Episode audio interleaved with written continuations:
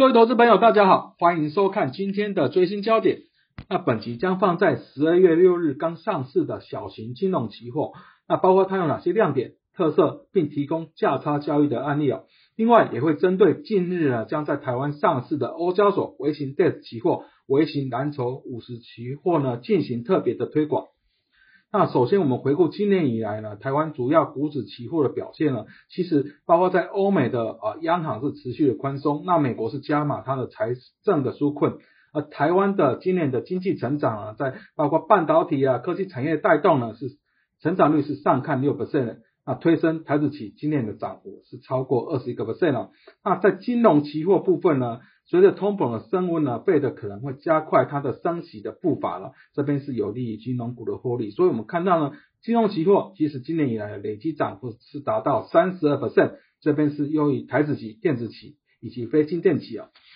而看到小型金融期货啊。它的主要亮点就是，但就是它的交易门槛啊是比较低哦。那以它的合约规格大概是金融期货的四分之一，所以是指数是乘以两百五十元的新台币哦。那最小跳动点呢是零点二点等五十元的台币。它的交易时间其实就跟台子期啊一样哦，早上是八点四十分开始到下午的一点四十五分，在夜盘部分是下午三点到隔天的五点，涨跌幅限制是十 percent 哦。那最后交易日是在合约月份的第三个星期三。它的原始保证金呢是一万九千七百五十元的新台币，相当于合约规格四点八 percent 啊，维持保证金是一万五千两百五十元的新台币哦。我们看到这个表其实是统计了在二零二零年的这个时候呢，在二十岁到二十九岁这个股东人数占比前二十名的股票，那其中金融股就占了十名哦，这边包括第一名的玉山金，第四名的中信金啊，另外包括兆丰金、第一金、和固金都在十名之内哦。但年轻人啊，相对刚出社会，所以他的口袋深度是相对的不足，所以小型金融期货的合约规格只有金融期货的四分之一哦，它一口的保证金是不到两万元哦，是相对容易入手，而且是方便进出或是搭配策略进行操作。那另外一个期货的特质就是契约小型化这个趋势哦，在二零二零年我们看到在小台子它的日均量是二四点万口，这边是首度超越台子期哦。那我们在统计今年一到十一月呢，小台的日均量在上升到三十点二万口，这边已经是台子期的一点六倍。那期交所在今年的六月二十八日再推出了小型的电子期货了，那自七月起单月的日均量都是超过电子期的部分哦。另外呢，我们再把金融指数跟加权指数以及电子类股做啊指数做个比较，但金融指数又叫金融保险指数。那金融股是特许的行业，所以我们看到它的呃相对来说，那股数的档数是三十五档啊，是比加权或是电子类股来的低哦。创立时间是一九八七年的一月六日，啊，基期的指数是一百，整市值呢是六点三六兆元的台币哦，这边是相对上市总市值的十一点五 percent，那也是采用市值加权的计算方式哦。那全指的龙头是在富邦金，那整个前十大啊全指合计是大概七十四 percent。那就以金融指数的前十大的全指股来看哦，那第一名是富邦金，占比大概十五点四六 percent，第二名是国泰金，占比十四 percent 左右，那其次是中信金、兆丰金以及预算金哦，那前五名权重合计大概是五十一 percent。那国泰金以及富邦金部分呢，由于寿险绩效啊表现良好，所以今年以来我们看到富邦金涨幅是六十一 percent，那国泰金的涨幅是达到四十三个 percent。而就金融行业、金融产业展望呢，那其实我们知道了，在美国的联准会是十一月份正式宣布了减码购债，也就是 taper。不过在通膨压力还是高居不下，所以它的 taper 的进程啊可能会加快，那升息步调也有可能提前哦。那以 CME Fed Watch Tool 的预估呢，到二零二二年底呢，大概有超过八成的几率，它的会在目前升息两码以上哦。那市场预期呢，台湾的央行也有可能在明年下半年进行升息啊。也就是进入了升息循环，那升息循环的银行业存放款利差将会扩大了，寿险业的投资收益也会增加，利差损压力会减轻了，整体的金融业的获利是有望啊提升的状况。而在金控的获利，我们看到了今年一到十月份呢，台湾十五家金控的整个税后纯益是达到五千两百七十五亿欧元的，年增率呢是达到六成哦。但啊很大一部分是来自寿险业这个资本利得的啊增加哦。我们知道股市啊。不管是台湾或是美股都是相对的好。那二零二二年呢啊，在全球主要央行进入这个升息循环，我们认为这些金控公司获利可望是维持一个高档。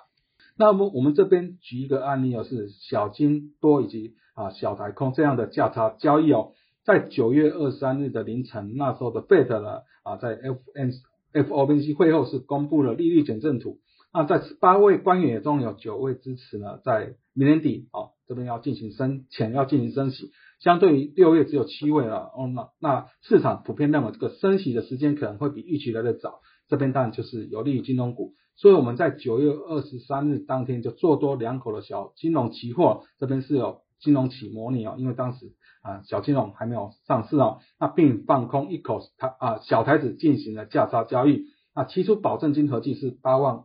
五千五百块钱哦，那在十月十四日的时候呢，台积电法说是又预期，那至今呢可能以往这个电子类股，所以我们将部位进行了解。那这样我们在考虑呢，包括小金跟小台子的手续费大概是一百元的台币，这是一口部分，那不需要提交税。那我们在啊啊在整个账面损益呢，在结清之后，大概是可以获利两万六千四百五十元哦。那以提出保证金这样计算。整个报酬率是三十点九 percent。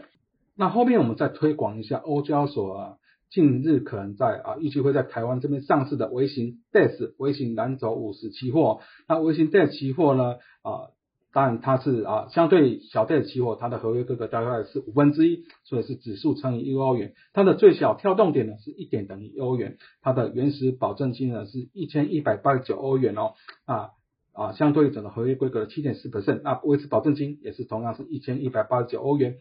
在微型蓝筹五十指数期货呢，它的合约规格是蓝筹五十期货的十分之一，它的啊，所以它合约规格是指数乘以一欧元，最小跳动点是零点五点，也就是零点五欧元。它的原始保证金跟维持保证金只有三百二十一欧元哦，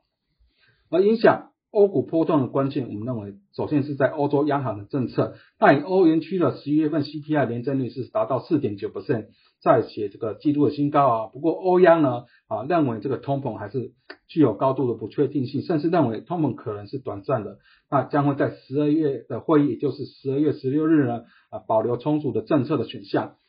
那总裁拉加德在近日的谈话啊是认为明年升息的可能性是非常的小。那我们知道。欧元区包括疫情或是这个经济的复苏力道是比较差，的确明年应该不会升息哈。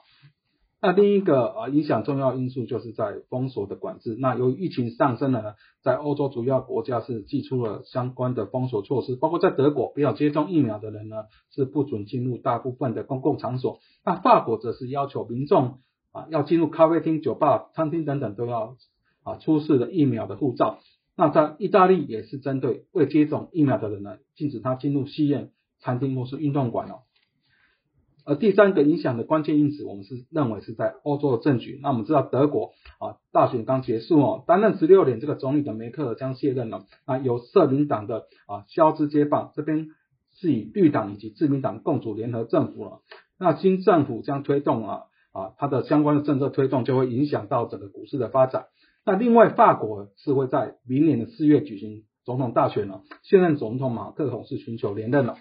那最后再推广一下我们的研究最前线了啊，包括与分析师有约系列，包括翠学院系列，包括元大旗新闻呢，都欢迎各位按赞、订阅以及分享。以上是今天的最新焦点，我们下次见。